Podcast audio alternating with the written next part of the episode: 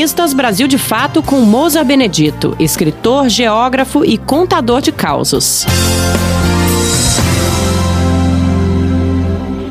Em tudo quanto é cidade pequena do interior, nos meus tempos de jovem, tinha um sujeito que era considerado o mentiroso oficial da cidade. E geralmente, o mentiroso não admitia que falava mentiras. Uns partiam para a briga quando era desmentido. Tem mentiroso que gosta de contar mentiras e que todo mundo sabe que ele é um mentiroso de marca maior, bom para inventar absurdos. Contam, mas ninguém prova, que numa pequena cidade do sul de Minas, alguns desses mentirosos resolveram organizar um concurso de mentiras.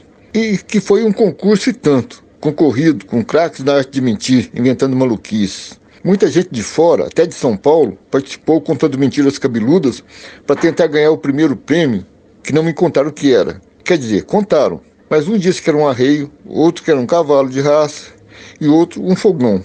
Cada um dizia uma coisa, afinal, estamos falando de mentiroso, né?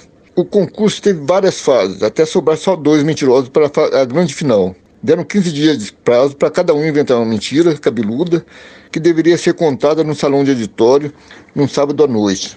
O público, que com certeza lotaria o auditório, votaria na melhor mentira. Os dois finalistas eram um velho da cidade e outro de São Paulo, o paulista resolveu fazer uma espionagem para descobrir o que o mentiroso mineiro ia contar. E foi para lá no final de semana anterior.